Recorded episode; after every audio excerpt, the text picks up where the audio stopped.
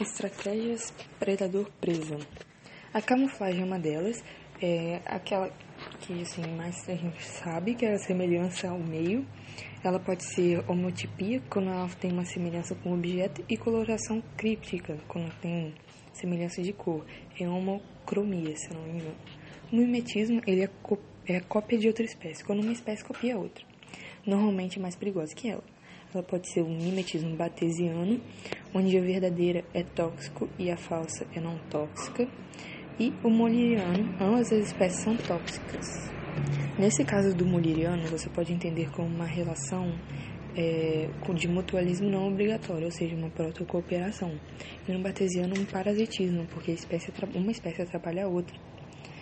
No aposematismo, ou coloração de advertência, ele evita o ataque, ou a espécie evita o ataque por ser chamativa, que é relacionada à toxina, geralmente, ao gosto ruim.